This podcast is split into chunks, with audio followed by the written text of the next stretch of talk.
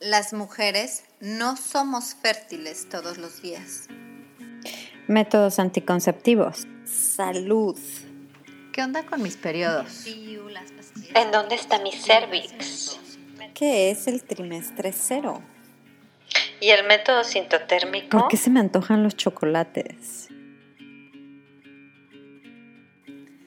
Hola, soy Vanessa Castillo, educadora del método sintotérmico y te doy la bienvenida a Hormonas en Sintonía. Este es nuestro espacio, este es tu espacio. Por fin, un lugar en donde podemos hablar de qué es lo que sucede con tu cuerpo. Podremos tocar puntos de salud con un perfil holístico y todos los temas relacionados con las hormonas. ¿Estás lista? Comenzamos. Hola, ¿cómo están? El día de hoy estamos con un invitado especial y que de verdad que estamos este, con los manteles largos porque es un tema que ya tenía yo en la cabecita y encontré a la persona indicada para que nos hablara del tema. Bienvenido, doctor Augusto Cura, ¿cómo estás? Muy bien, Vanessa, ¿y tú? ¿Cómo estás? Muy bien, saludos hasta Chile. Nos estás, este, nos estamos sintonizando tú desde Concepción, de por ahí el sur, cerca del sur de Chile, ¿verdad? Así es, la zona norte del sur más o menos. La zona norte del sur. Yo vivo acá, en México, vivo en, los, eh, en cerca de la costa del Pacífico de, de México. Y la razón por la cual nos une esta fabulosa tecnología es porque queremos hablar de algo que muchas personas no sabemos que, tiene relación y es la salud de tus dientes con nuestra salud integral. Y a lo mejor tú dices, ¿qué tiene que ver este tema de las hormonas y la salud con, con los dientes? Pero tiene mucho, mucho que ver. Te quiero presumir y yo voy a decir un poquito de, de ti, de que mm, tenemos un currículum así como de, ay, wow, de cirujano dentista, es el doctor Augusto Cura, egresado de la Universidad de San Sebastián de Concepción, eh, egresado en 2008, ya tienes bastante rato ejerciendo y además no se quedó con esto, no, no, no, aquí dijo, vamos además a, tiene dos títulos de homeopatía clásica, uno en la Universidad Candegave de homeopatía, homeopatía y la International Academy of Classical Homeopathy. ¿Lo dije bien? Sí, perfecto. Ok, y además, esto es algo que me tiene impactada, es miembro acreditado de la International Academy of Oral Medicine and Toxicology, que ya le vamos a llamar la IAOMT por sus siglas en inglés. Ajá. Muy humildemente, muy humildemente, pero felicidades por toda tu carrera, está impactante y de verdad me siento muy honrada de tenerte y de que nos platiques un poco de este tema. Cuéntame cómo quisiste dedicarte a todo el tema de la toxicología. En, español podríamos llamarle toxicidad. Toxicología. Toxicología, ok. Bueno, eh, a ver, ¿cómo llegué a todo esto? Ha sido una cosa tras otra en realidad que me llevó por circunstancias de la vida. Yo de niño fui bien enfermizo. Em, sufría mucho de cefaleas cuando niño, tuve cuadros diarreicos cuando bebé sin causa aparente, nunca descubrieron la causa. Después empecé con problemas a la piel, problemas a la columna y enfermedad tras enfermedad, especialista tras especialista, escáner año tras año y nunca me dan solución de nada. En realidad era derivar de especialista en especialista, más medicamentos, más exámenes y bueno, diagnósticos que te decían cefalea. Entonces quedabas igual, o sea, no sacabas nada con el diagnóstico. Analgésicos. Bueno, cuando yo ya salí de la universidad, ya haciendo la historia un poco más, más resumida, eh, estaba un poco cansado ya de todo esto, eh, de los médicos. Y dije, ¿cómo no va a haber algún sistema distinto eh, que, pueda recuperar la salud de la gente y no estar dando paliativos solamente en base a exámenes que muchas veces no arrojan nada, que si tiene dolor en articulación te dicen artritis, que es dolor en articulación en latín, en el fondo. Entonces lo encontraba realmente absurdo. Absurdo. ¿Ya? Entonces no ibas a la causa de nada, sino que estás tratando consecuencias. Y tú cuando estás en la universidad, en realidad, te enseñan que esto es lo único, y a veces escuchas incluso profesores que hablan muy mal de otros métodos que hay eh, de medicinas. ¿Ya? Solamente la medicina clásica es lo que vale. Pero bueno, esto para mí, eh, en realidad, por, por, circunstancias de la vida, como te decía, me hizo investigar un poco más, empezar a leer, buscar qué puedo encontrar para mejorar mi salud. Y en esto en internet, claro, había escuchado alguna vez de la homeopatía, había alguna vez unas pelotitas, unos glóbulos que nunca entendí lo que decían porque no tenían nada que ver con los medicamentos que uno estudia en la universidad. Y encontré en la página un médico argentino, que él era médico, egresado de la Universidad de Buenos Aires, y en su página web también decía que él había estudiado después homeopatía.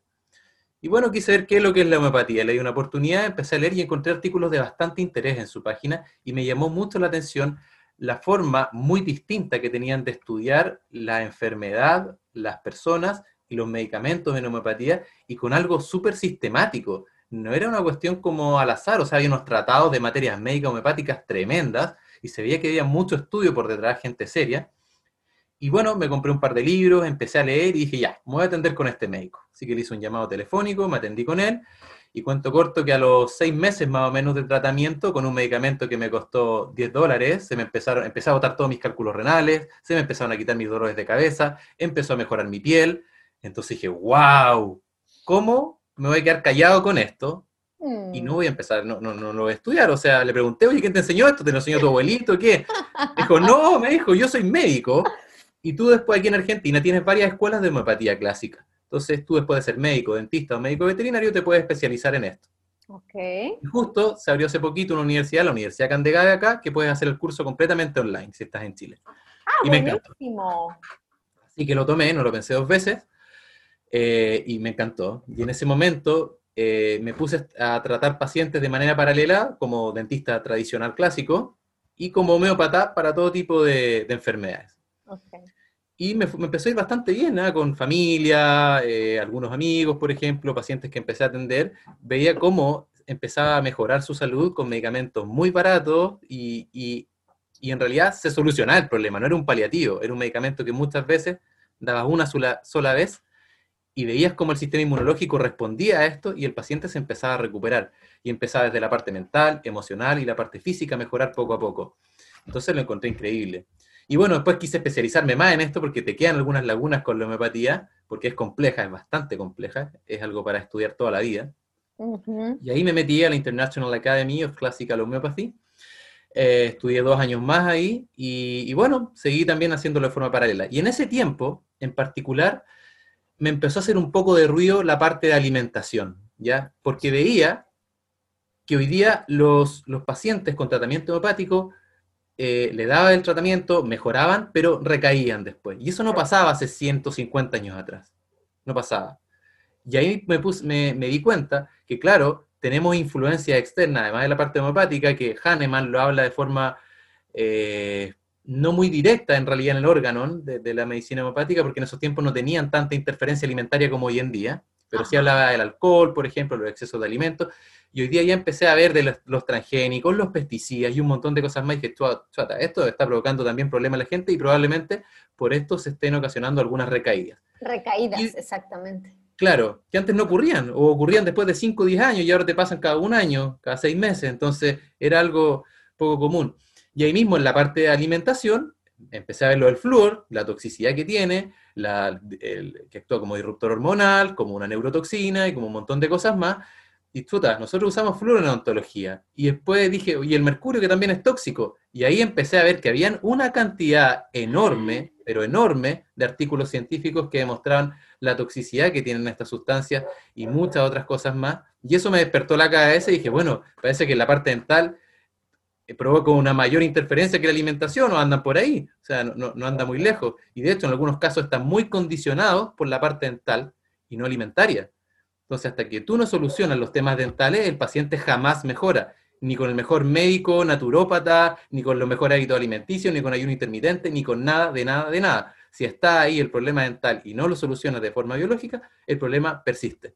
Ay, no, ay, no, espérame, déjame digerir esto que me dijiste. O sea, qué impresionante, porque digo, siempre estamos en búsqueda, en pro de la salud, de decir, ok, voy a, como dices, ayuno intermitente, voy a quitarme esto, las toxinas aquí acá. Y no sabemos que a lo mejor esa visita al dentista que tuviste hace unos años o esa que vas a tener próximamente es precisamente lo que te está haciendo un daño profundo en tu salud.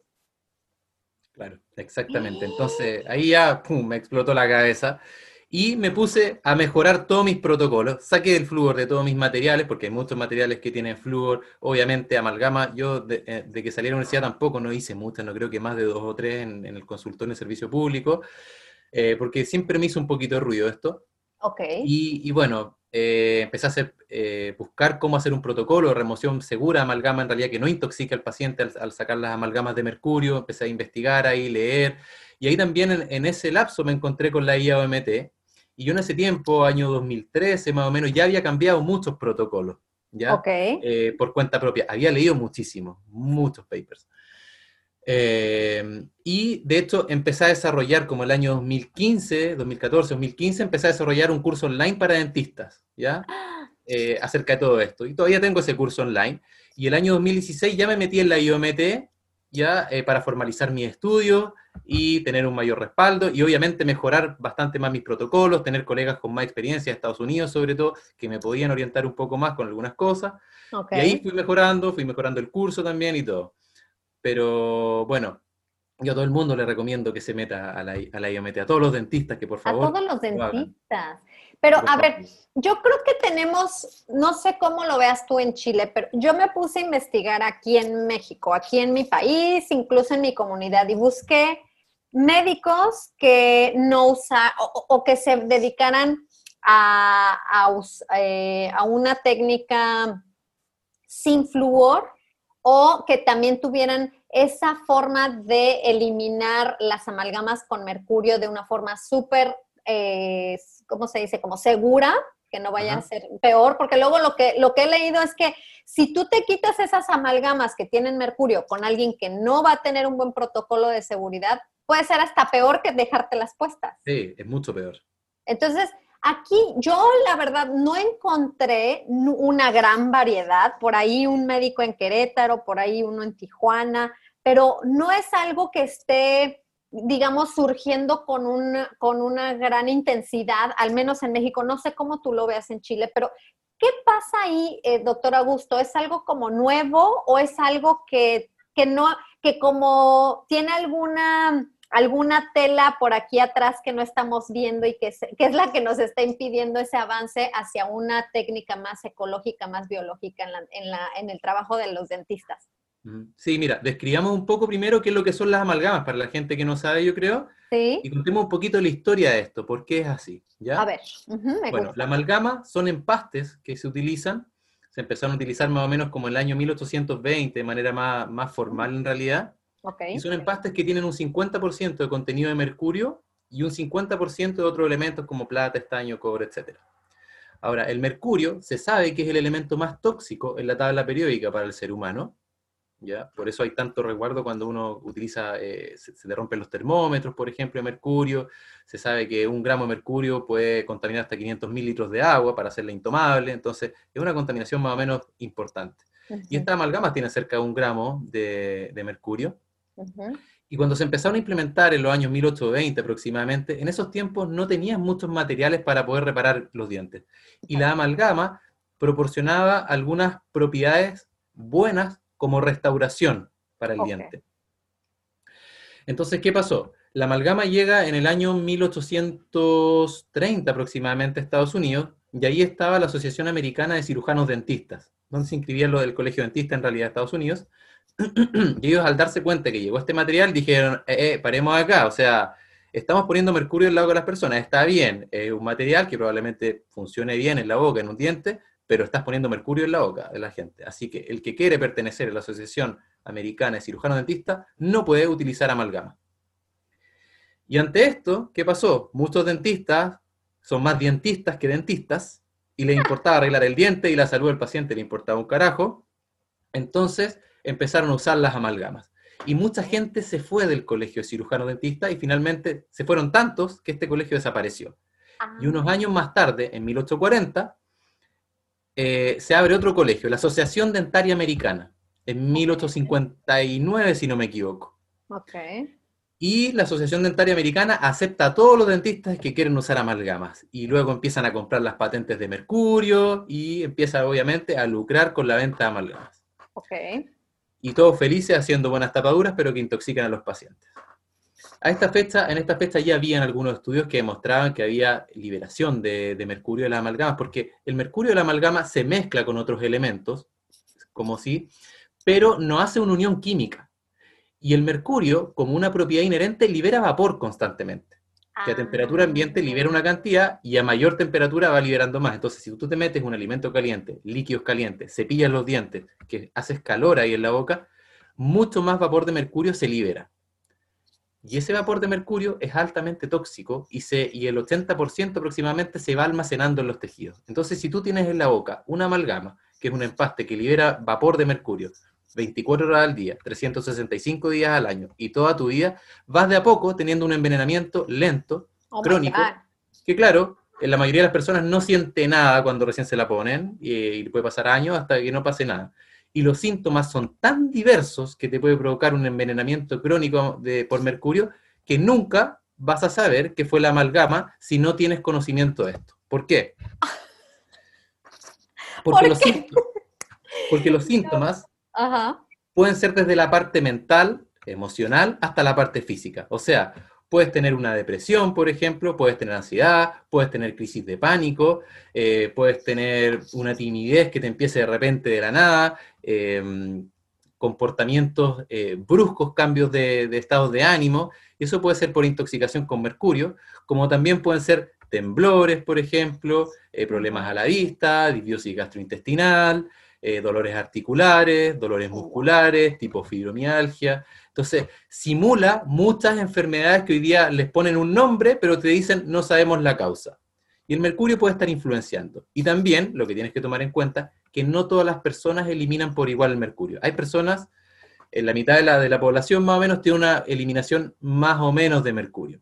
Un 25% tiene una muy mala excreción de mercurio en el cuerpo y un 25% tiene una relativamente eficiente. Tengo una pregunta. ¿Cómo se elimina el mercurio del cuerpo? O sea, si, di- si dices, bueno, hay personas que lo eliminan mejor que otras, pero ¿cómo se elimina? ¿Por la orina, el sudor, el, eh, de fecas el mercurio? ¿Cómo es? Todas las anteriores. Ah, ok, por todos lados. Ok. Por, claro. Y ahí, el, claro, el hígado también juega un rol importante en la desintoxicación, porque es una toxina. Es ¿ya? una toxina. Entonces, el hígado juega un rol muy importante, la alimentación, hábitos, etcétera. Pero hay una parte genética que también juega un rol muy importante ahí, en la eliminación de mercurio, que puede ser, claro, a través de las deposiciones, a través de la orina, ya el pelo también acumula, a través de la, Ah. de la transpiración, Ok, son formas de, de eliminación de mercurio. ok. ¿ya? Entonces, eso básicamente, por eso es algo eh, tan complejo de medir y decir a este paciente tiene intoxicación por mercurio. Si el médico no tiene idea de mercurio, lo va a mandar al psiquiatra y el psiquiatra le va a dar pastillas para la depresión, pero no saben que el paciente por detrás está intoxicado con mercurio. O sea, su depresión esa es la causa, ¿me entiendes? Sí. O este paciente que tiene enfermedad tipo Parkinson, tipo Alzheimer, tipo esclerosis múltiple, puede ser intoxicación crónica por mercurio. Wow. Y no es un problema genético, ¿me entiendes? Porque hoy día lo clasifican así. Esto es genético. Tienes mala no genética. es. No, es algo que lo estás ingiriendo de alguna Lo forma. estás ingiriendo todos los días. Y, y a mí me llegan muchos pacientes que se han sacado cuatro, cinco, seis amalgamas sin protección y se dieron cuenta ellos cómo su salud empeoró desde ese día. Ya pacientes que nunca se habían enfermado, empezaron con herpes, resfrío, neumonía, eh, empezaron con problemas de insomnio, bruxismo, cosas que nunca antes habían tenido. Me dicen, doctor, yo clavado sé que después de ese día me ocurrió esto. Y se lo comenté a mi dentista en una ocasión y me dijo, estaba loca, que no. tenía nada que ver. Entonces, ¿cómo? Y ahí, bueno, le empiezo a explicar un poco porque tienes que entender la historia de esto y que la universidad nosotros nos indican que esto es seguro. Y sales con eso de la universidad, lamentablemente. ¿Ya?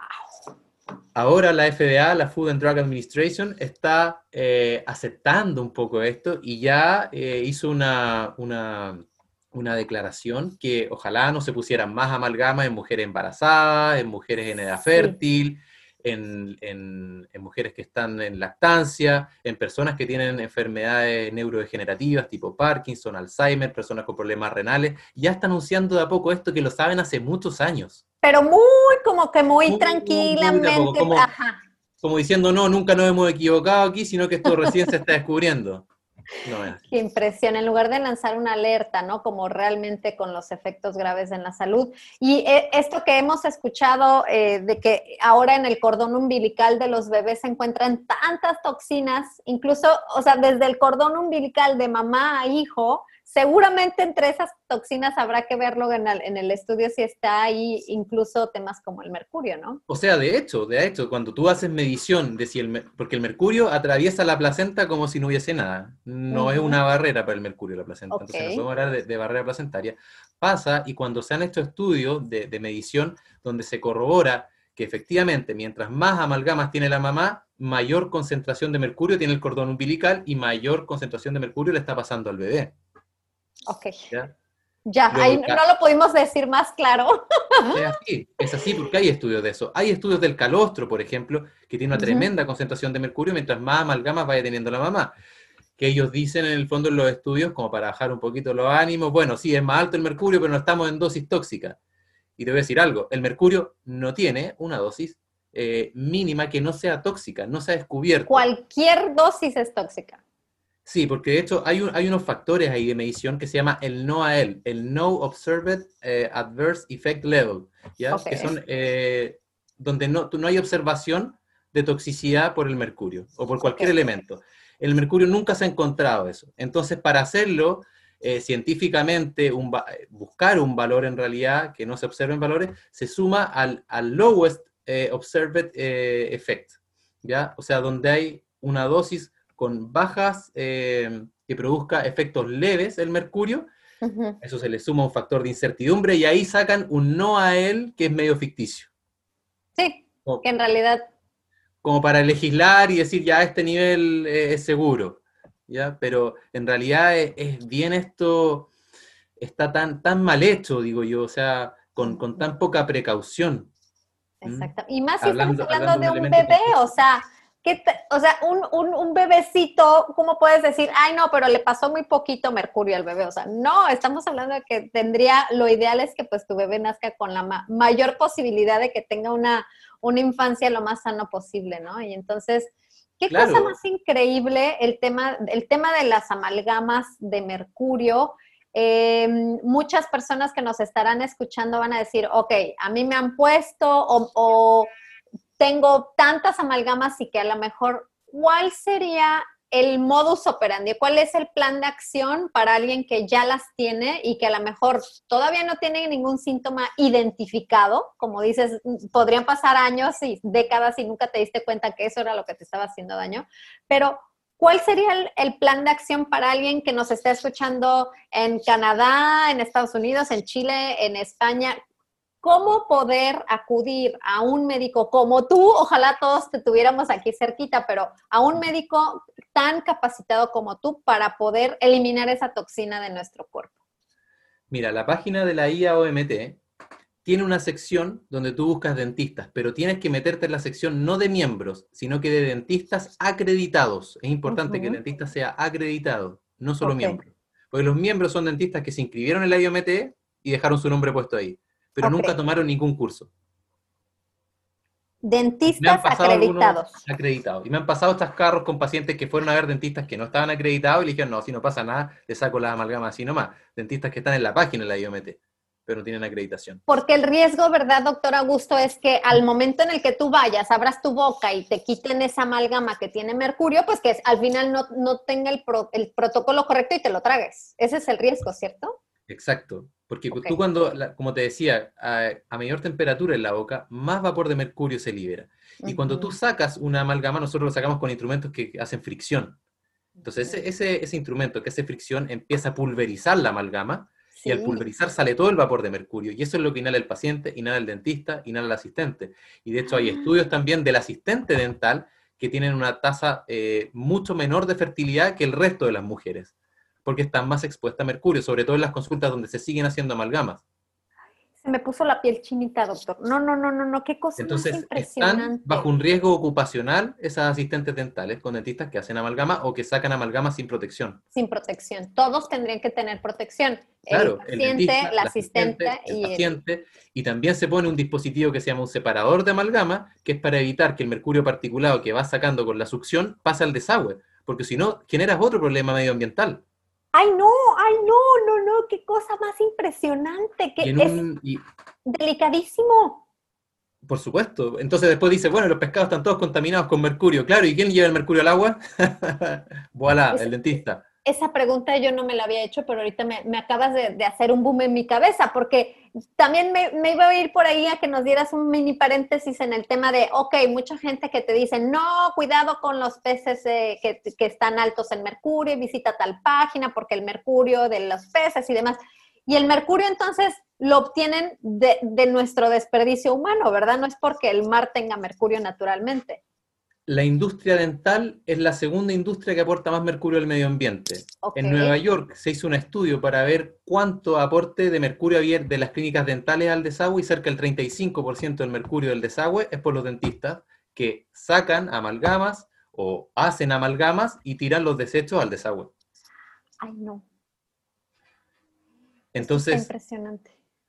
Exacto, entonces después dice, bueno, el pescado está todo contaminado con mercurio. Y es más, que hay, un, hay otro estudio eh, en Suecia, si no me equivoco, que se hizo hace varios años atrás, donde demuestran que eh, mujeres embarazadas eh, en, lactancia en realidad tomaban muestras de, su leche para ver cuánto mercurio tenían y veían que hay una correlación directa entre el mercurio de la amalgama y la leche y no el consumo de pescado y la leche.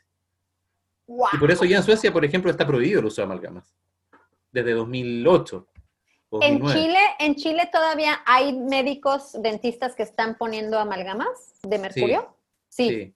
Y seguramente aquí en, México también, yo creo que también, sí. En todos lados. Y los únicos países que la tienen prohibida son Suecia, eh, Suecia, Noruega, si no me equivoco, Finlandia, Dinamarca, ya prácticamente menos de un 5% utilizan. Japón también las está sacando y así van de a poco. De poquito a poquito, ok. Esos países, claro, ya están, prácticamente no tienen pero Suecia pues en particular y Noruega ya no tienen cero. Dicen que al paciente lo que, lo que pida, y entonces yo siempre digo que a donde, de, a donde destinas cada centavo que gastas, ahí es a donde esa industria es la que quieres que crezca. Así que si nosotros empezamos a pedir y a demandar y a realmente buscar profesionales como tú que están teniendo esta conciencia sobre la salud y sobre una técnica dental correcta, pues esto se va a ir haciendo cada vez más fuerte. Exacto, si es el paciente que tiene que exigirle, ¿cómo me va a sacar la amalgama? A ver, explícame, cuéntame, ¿qué tienes de protección?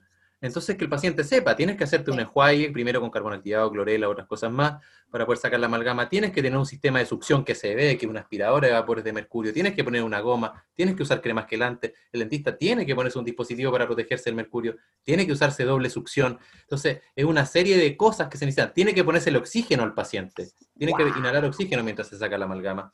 Entonces, son varias cosas ahí que te va dando el protocolo. Y ahora, ¿por qué yo soy tan promotor de la IAOMT y quiero que los dentistas se metan ahí? Porque la IAOMT es la única eh, entidad internacional que está eh, peleando para que dejen de, contaminar el mundo y a la gente con mercurio, con flúor y con otros problemas más dentales que están ocasionando problemas sistémicos. Son los únicos que están peleando. Y el dinero lo gastan igual en hacer estudios, en hacer congresos. Entonces, es, en es una ¿verdad? Entonces, obviamente, educación, entonces, es necesario.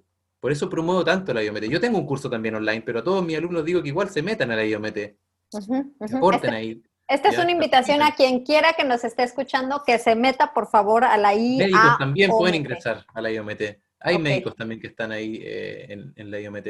Entonces, es, es, importantísimo darle este apoyo a la IOMT. Son los únicos que están peleando contra, contra todo esto. Lo voy a poner en las notas del episodio y demás, pero a ver, para alguien que diga, ya me quiero meter ahorita, ¿cómo se pueden meter a la IAOMT? www.iaomt.com o .org. Cualquiera de las dos. Excelente. De las dos. Llegan a, la, misma página. Muy bien. esto es demasiada información, pero ¿cómo eh, como te mencionaba al principio, me gusta dejar semillitas para que de aquí la gente investigue, de aquí digan, ok, esto es algo que me llamó la atención, lo escuché, ya escuché al, doctor, o sea, necesitamos poner ahí la semillita en una tierra fértil, que por eso se llama conciencia fértil aquí, porque está todo en tierra fértil llegando semillitas cuando te tengan que llegar. Ahora, ¿Hay algo más que necesitamos decir como punto sobre el mercurio o nos podemos pasar al otro subtema de este episodio que es el tema del flúor? Ah, vamos a hablar del flúor igual. Bueno, pero terminemos un poquito con el mercurio. Tú Sí, me dijiste qué es lo que hacía una persona que tiene amalgamas, ¿ya? ¿Qué es lo Ajá. que tiene que hacer? Primero, como te decía, que busque un dentista eh, biológico acreditado, ya en la página. Eso es lo primero, que busque el que tenga más cerca, ojalá y en su país, en su ciudad. Yo, en, bueno, ya que estamos en México, en México yo tengo la doctora Irene Correa, que está, está tomando mi curso ya como en la mitad. Ay, qué bueno. Tienen a ella ahí en Ciudad de México, Ok. ¿ya? Dentista Eh, biológico acreditado para dentista. poderse remover, lo, en, digamos, a la brevedad posible o dentro de las capacidades económicas de cada quien, posibilidades que se lo remuevan.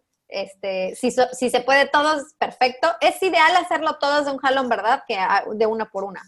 No, no, no, no, no, eso no. No, Idealmente que se sacan por cuadrante, ya por Ah, por cuadrante. Ya, Claro, bueno, porque también pero eso genera ya. algunos cambios bioeléctricos ahí que de repente no son buenos si pasas de la mitad del- de la cara. Entonces, Ok, que- perfecto.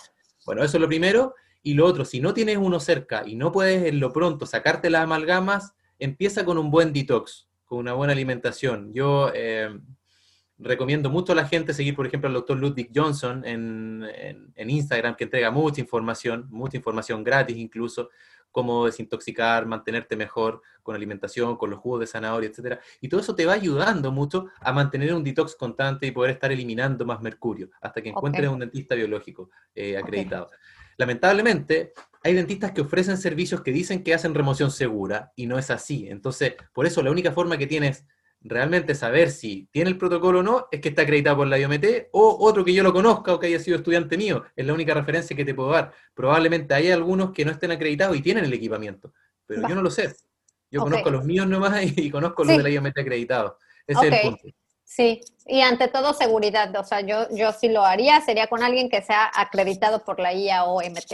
Claro, o me, me pueden preguntar también por interno, por, por Instagram a mí en dr.gustocura, es mi Sí. Instagram. Me pueden preguntar por interno si conozco a ese dentista, si quieren sacarse amalgamas o algo así, para ver si... Estaría, no. estaría Sí, yo lo genial conozco en realidad. si contamos sí con eso. Perfecto, muy bien.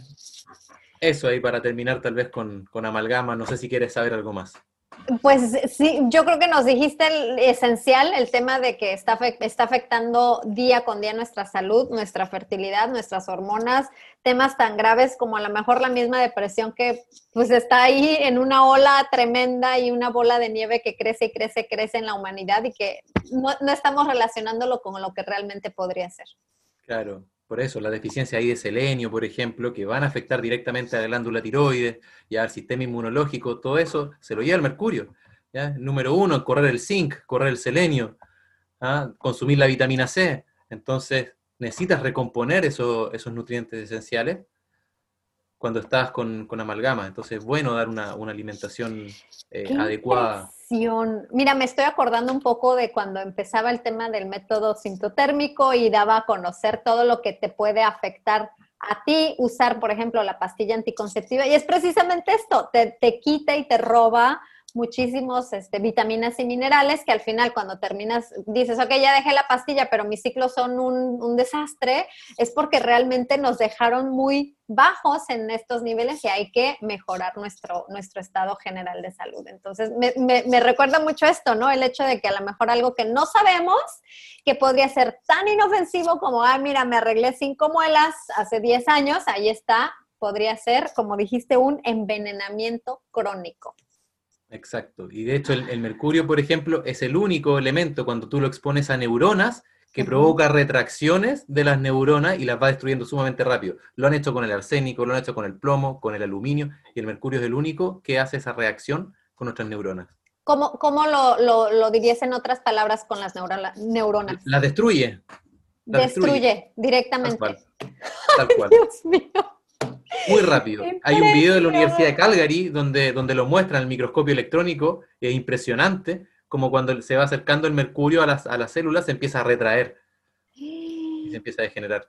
No, no, Y no pasaba no, eso ni con el, como te digo, ni con el arsénico, ni con el aluminio, ni con el plomo. Plomo. Wow. Bueno, yo creo que quien nos está, escuchando espero se sienta tan así como impactada como yo. Mira que yo medio que había investigado un poco. Esto no es nuevo para mí, pero la información que, me- nos estás dando es así como ¡ah! de que nos está dejando con el ojo cuadrado. Gracias, gracias, gracias. Y por eso se me hacía tan importante hablar contigo. Bien. cerramos tantito este subtema y abrimos otro, porque esto no se acaba con el mercurio. El tema de nuestros dientes también está relacionado con un alto, alta eh, tóxico, un, elemento altamente tóxico que es el flúor. Entonces, a ver, cuéntanos eh, un poquito este tema de que todas nuestras pastas de dientes comerciales tienen flúor y por qué yo hace algunos años empecé a escuchar que ya tenía que evitar las pastas sin flúor, con flúor y que tenía que usar pastas sin flúor, como que decir, bueno, ¿y por qué las pastas más comerciales, las que más avalan las, las, asociaciones dentales en el mundo, tienen flúor? Bueno, hay sustancias en la Tierra que siempre tú dices, la dosis hace el veneno de una sustancia. Pero hay sustancias que de por sí para nosotros son tóxicas. ¿ya? que en dosis muy pequeñas son tóxicas, como ocurre con el mercurio, ocurre con el arsénico, y también esto ocurre con el flúor o con los fluoruros. ¿Ya? Y bueno, para entender esto del flúor también hay que entender un poco la historia de dónde aparece esto del flúor. ¿Ya? Eh, a comienzo de 1900 más o menos, la industria del aluminio de Estados Unidos cuando querían hacer este, este elemento para, utilizar, tenían que limpiarlo. Y el aluminio, de forma natural, se encuentra siempre unido al flúor. Entonces, se sacaban el aluminio y sacaban el flúor para otro lado, porque no podían mantener el aluminio junto con el flúor. Y este flúor que tenían que sacar era un componente sumamente tóxico, ¿ya? Y tenían que mantenerlo en, en unos estanques especiales, con máscaras de seguridad, trajes especiales, etcétera, para no contaminar el medio ambiente. Y esto le costaba a Alcoa, la compañía de aluminio de Estados Unidos, millones de dólares anuales para poder almacenarlos y dejarlo en algún lugar que no afectara al medio ambiente. Entonces, en esos años más o menos, se encontró que algunos nativos de, de, Colorado en Estados Unidos tenían unas manchas café en los dientes. Y algunos dentistas se pusieron a investigar por qué tenían estas manchas café. Y ahí en ese momento empiezan a estudiar eh, un poco eh, sus alimentaciones, los minerales, cómo estaban, etcétera, y encuentran que el agua que ellos tomaban tenía unas cantidades más o menos grandes de flúor, mucho más que el, resto de la gente. Entonces asumieron, en esa primera instancia, que esas manchas café, porque esta, esta gente, estos nativos, como consumían sus dietas primitivas, no tenían caries.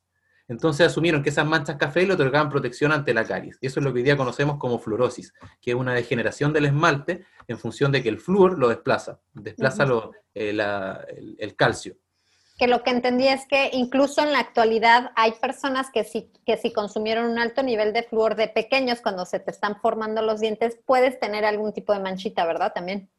Claro, hoy día es muy frecuente, hoy día es muy frecuente y eso ha aumentado desde los años 1950 hasta la fecha en un 60% aproximadamente, es bastante, ya que son hipoplasias del esmalte.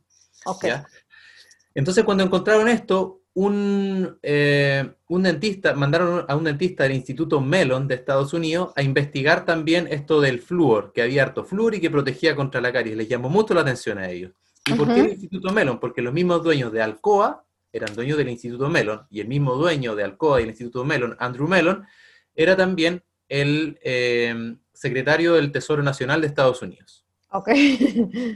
Y ahí empezaron, bueno, haciendo un poco corta la historia, empezaron a mover a promover en realidad que el flúor era benéfico para los dientes, porque podía remineralizar y empezaron a hacer algunos estudios más y determinaron de forma bastante arbitraria que un ppm de flúor, una parte por millón, en el agua, podía protegerte ante la caries dental. Y empezaron a hacer estudios en ciudades donde empezaron a incorporar este, esta toxina y ciudades donde no.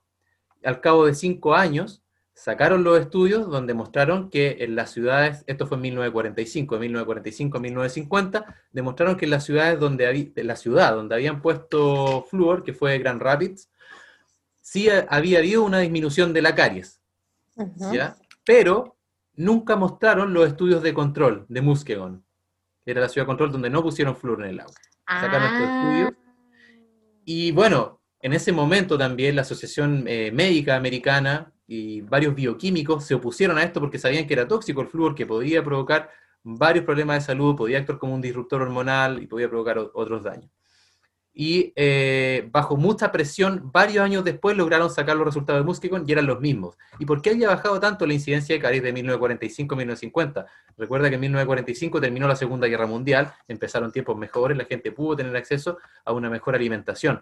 Y no consideraron nada más que esto del flúor. El flúor, el flúor, el flúor, cosa que a la industria del aluminio, eh, en vez de que ellos tuvieran que pagar por, por botar sus desechos de, de flúor y mantenerlos almacenados como corresponde, les pagaran a ellos para comprarlo e incorporarlo al agua. ¿Qué tal la, la, jugada? La jugada les cayó divina a esta gente de la industria, porque entonces en lugar de tener un desperdicio y no saber qué hacer con él, lo vendían a la ciudad para que le pusieran tantito flúor al agua. Y era la mejor maravilla, ¿viste? Entonces, bueno, se empiezan a hacer más estudios al respecto y ven que el uso tópico de flúor efectivamente, cuando tú lo usas de forma tópica y no sistémica, da un beneficio a los dientes que lo hace un poco más resistente ante la caries dental. ¿ya? Uh -huh. Pero si tú en la parte sistémica te pasas un poquito de largo, ya empiezas a provocar problemas sistémicos graves. Y además, un ppm de flúor, que es lo que se le agrega al agua, no te sirve absolutamente nada, pero nada para los dientes, porque los dientes necesitan dosis masivas, gigantes de flúor. Y tópica. ppm. Y tópica. No ingerida. Para arriba. El problema es que cuando tú hablas de tópico dentro de la boca, ¿cómo dices tópico dentro de la boca? Si tienes mucosas que absorben, tienes saliva, entonces te cae todo esto y absorbes igual. Un niño de 6 años de edad absorbe, o sea, de hecho, traga cerca del 60% de la pasta dental. Entonces, ¿Cómo me hablas de un uso tópico de pasta dental cuando te estás tragando más de la mitad? Tota, hasta una de adulto se traga la pasta dental. Hasta un adulto, y aparte tiene absorción mucosa. Tú sabes que la boca absorbe muy rápido y por eso hay medicamentos que esto lo pones debajo de la lengua y pasan rápidamente. Exactamente. ¿Ya? Porque tienes una absorción grande por, por las venas que hay en eh, las venas sublinguales, por ejemplo. Tienes una muy buena absorción. Entonces tú cuando metes algo a la boca, yo estoy en contra de decir que es algo tópico, no puedes decir que es tópico. No. Entonces, ¿cuál es el costo-beneficio de esto? O sea, seamos dentistas y defendamos ante la caries con una toxina que al resto del cuerpo le está provocando problemas. Y además que el flúor de la pasta dental, el flúor del agua, es una cosa, pero hoy día tienes contaminación por todos lados con flúor. Tienes muchos alimentos que están contaminados con flúor. Tienes el té, tienes los peces, los alimentos enlatados, los El pesticidas, vino. los cereales, el vino, claro, por los mismos Sí. pesticidas, los antidepresivos que les ponen flúor, porque el flúor también, ¿qué es lo que hace? Te baja el estado de ánimo, te hace ser más dócil, ¿ya? Oh Entonces, tienes muchas entradas de flúor. Entonces, ¿para qué agregar una toxina más que te está dando un beneficio que encuentro que es poco comparado a lo que te está ocasionando de manera crónica, porque te lo metes dos a tres veces al día a la boca? Y tiene sustancias naturales que son mucho más nobles y que no tienen la toxicidad inherente de esta, del flúor. Totalmente. te pueden ayudar a remineralizar. La alimentación aquí es lo primero, lo segundo y lo tercero. Ay, me encantó lo que dijiste. La alimentación es lo primero, lo segundo y lo tercero. Correcto. O sea, es estar en esta búsqueda de decir, oye, si lo que no quieres es tener caries, pues empieza con alimentarte correctamente y no la vas a tener. Por supuesto. Entonces, claro, yo tengo colegas que usan flúor y me dicen, pero es que este niño en particular está lleno de caries, está lleno de caries, ¿qué hacemos con este niño? Hay que ponerle flúor. Y yo le digo, pero si el problema no es una deficiencia de flúor, es una deficiencia de nutrientes de este chico. Cambia su hábito alimenticio y da lo mismo que uses o no flúor, ¿ya? Da lo mismo, no le vas a cambiar mucho si él no cambia su hábito alimenticio, si no empieza a incorporar vitaminas liposolubles de buena calidad. Lamentablemente la mayoría la encontramos en el reino animal más que en el reino vegetal, pero necesita esos nutrientes y no solo para sus dientes, sino para el resto del organismo. Pero no voy a predisponer yo a mis pacientes a que tengan problemas sistémicos por un tratamiento dental que le estoy dando. Yo no estoy de acuerdo con eso. Ay, me encanta. Yo tampoco estoy de acuerdo. Creo que para algo como una caries, nada mejor como prevenirla, alimentarnos bien, saber que todas estas alimentaciones de, de golosinas y de dulces que ni siquiera nos están nutriendo y nos causan incluso, ya lo he hablado mucho, el, el ciclo menstrual se ve afectadísimo por el azúcar. Totalmente. Este, pues para que aparte evitas eso mejor y ya te ahorras un montón de problemas. Claro, o sea, evitando los dulces te ahorras una gran parte, pero también tienes que incorporar otros alimentos para poder fortalecer los dientes. Entonces, estamos claros, el problema es que la universidad nos dicen, le tienes que decir al paciente que saque los dulces, flúor, flúor, flúor, flúor, flúor, flúor. Pero no es así, o sea, hay más cosas, están los carbohidratos refinados, los carbohidratos complejos. ¿Qué pasa con las grasas? Nosotros aquí necesitamos grasa, hoy día estamos en una grasafobia en nuestra sociedad, que es ridículo, es absurdo, no tiene sentido, y están sacándole muchas vitaminas liposolubles a la gente y la están matando a poco con eso. Ok, a ver, entonces, si vamos al dentista y nos quiere aplicar algo de flúor, con todo respeto le podemos decir al dentista que no queremos ese tipo de toxina en nuestros dientes. ¿Podríamos empezar por ahí? Es que si tú le hablas de ese tipo de toxina, no sé qué te dirá el dentista.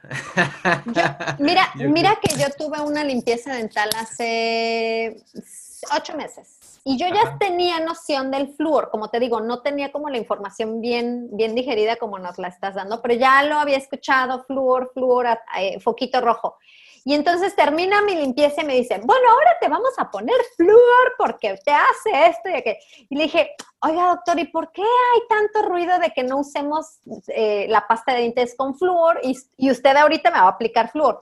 Ay, porque en, en, dosis muy alto sí puede ser dañino, pero ahorita lo que te voy a aplicar es buenísimo porque te cubre para protegerte los dientes. Y entonces uno está ahí, ajá, eh, ok, entonces acepté mi dosis de flúor pero gracias a conocerte, yo ya sé que lo primero que voy a hacer es tratar de buscar a un dentista biológico, que ya sé que no me va a poner flúor, y si en, dado caso de que sea un dentista que no encontré un biológico, pues casi casi pedirle que por favor respete tu decisión de no usar flúor en su consulta. Claro, eso, eso es lo que tienes que hacer eh, básicamente. Entonces eso, y tienes, como te digo, eh, en cuanto a las pastas dentales, yo recomiendo mucho más que la gente se haga su pasta dental. Si en el fondo aquí hay que mejorar los hábitos, estamos acostumbrados a una industria que nos entregue todo fabricado, pero la cantidad de porquerías que tienen, aparte de flúor, las pastas de dientes es impresionante. Aditivos, sustancias tóxicas que no se provocan estás tirando ese desecho ahí que, pues, ¿para qué lo puedes ahorrar? Eh, en, la página del doctor, por favor, visiten el Instagram, habla de sus pastas, hablas del bicarbonato, por ejemplo, excelente, y tus pastas caseras, entonces me encanta. Claro, sí, son, son el fondo cambios de hábito, son cambios de hábito que va a ser tu seguro de vida, tu mejor seguro de vida, mejor que, que estás pagando. Ay, qué hermoso. Ay, qué bonito mensaje, doctor. Este, en el tema del flúor en el agua, ese me imagino que ya debe ser un tema mucho más profundo, pero también hay que estar alertas de eh, movimientos, eh, solicitudes que se están haciendo a los gobiernos en el mundo para que por favor Así como lo, justo lo platicaste, doctor, que ese desecho de flúor de la industria, que se lo venden a, los, eh, a, las ciudades para que le agreguen al agua, bueno, es un desecho que, nos, que en muchas ciudades están tomando diariamente una dosis de flúor que, debe, que no debería de ser, que no es algo que deberían de, agregarle. Y lo peor de todo es que la gente está pagando. Mira, yo en mi ciudad no tengo flúor, pero en la otra ciudad de Chile hay y, me dicen que en el, servicio de, agua le hacen un cobro por fluoración de agua, o sea, estás pagando por envenenarte. Dios, mío. Entonces, esto, y, lo otro también que es, er, es, muy injusto, es que el flúor no es un nutriente esencial, no es algo que tu cuerpo necesita. Entonces está en el nivel de medicamento. Y cuando tú hablas de poner flúor en el agua, estás hablando de que tú al agua le estás poniendo un medicamento y a la gente estás obligándola a tomar ese medicamento. Y eso pasa por sobre los derechos de las personas. Eso no puede ser. Tú no puedes obligar a alguien del agua a tomar un medicamento. Es una violación. Legalmente eso está muy mal. Y un buen abogado o un buen grupo de abogados podrían sacar el, el flúor del agua. Eso es lo que necesitamos. Buenos abogados, buenos médicos y buenos dentistas que vayamos en contra de esto porque está ocasionando más problemas de salud a la gente que beneficio. Y, y, personas conscientes. Yo siempre digo, puedes, te doy permiso, le digo a veces a mis alumnas, te doy permiso de ser una paciente eh, ¿qué palabra usé la otra vez? Una paciente nefasta. O sea, puedes convertirte, y te doy permiso, en ser la paciente nefasta de tu médico. La, paciente que pregunta, cuestiona, pide, exige, porque es un servidor a ti de tu salud. Entonces, nosotros somos los que vamos a cambiar este mundo por medio de decir, hey, yo ya no quiero que me pongan flúor en el agua. Hey, yo ya no quiero que me pongan amalgamas con mercurio. Hey, tengo que cambiar mis hábitos y ya no voy a comprar esa pasta de dientes alimentando industrias multiputrimillonarias y mejor hago un hábito increíble, me meto a, ver la receta del doctor Augusto y me hago mi propia pasta con productos supernaturales, aceites esenciales y cosas sanas para mi dentadura y para mi cuerpo y mi salud hormonal. Así. Totalmente, si aquí uno es el que se tiene que educar. Y aparte, claro, yo soy independiente y muchos dentistas también lo son y los médicos también no tienen un jefe jerárquico, pero yo digo, yo soy empleado de mis pacientes, yo a ellos los tengo que servir bien. Exacto. Así tal cual. Sí, sí, sí, sí, sí. Wow, pues está increíble la información, de verdad. Muchísimas, muchísimas gracias. Esto es nada más la puntita del iceberg, para que de aquí en adelante, si alguien tiene interés, si alguien le llamó mucho, si nos estás escuchando y eres dentista, por favor, contacta al doctor Augusto para que puedas capacitarte y ser esta nueva parte de esta nueva ola de médicos conscientes de dentistas biológicos que realmente están haciendo un cambio positivo en nuestro planeta, en la humanidad, en la salud de, nosotros y en la salud de las nuevas generaciones. Estamos hablando de cuidar que tengas un bebé sano desde, o sea, imagínate, es que está de verdad de la cabeza, no puedo decir que lo que tengo en mis dientes le va a afectar a una futura generación si la llego a tener. Qué impresión. Impresionante. La boca está, muy conectada con el resto del cuerpo y hay más cosas en la boca que también te pueden ocasionar problemas, que te pueden bajar la inmunidad. Entonces hay que estar súper consciente. Ahí un dentista biológico puede ver el caso de cada uno y determinar bien qué cosas están provocando problemas y solucionar el tema sistémico que pueda estar causando. Maravilloso. Te agradezco de corazón. ¿Algo más que nos quieras compartir sobre estos dos temas para cerrar el tema?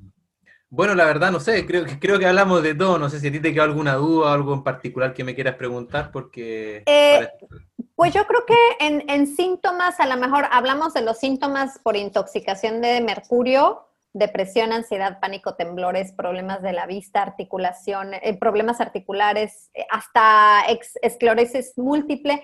¿Cómo podrías, este, no sé si hay algunos síntomas que nos pudieras dar en cuestión de intoxicación por flúor?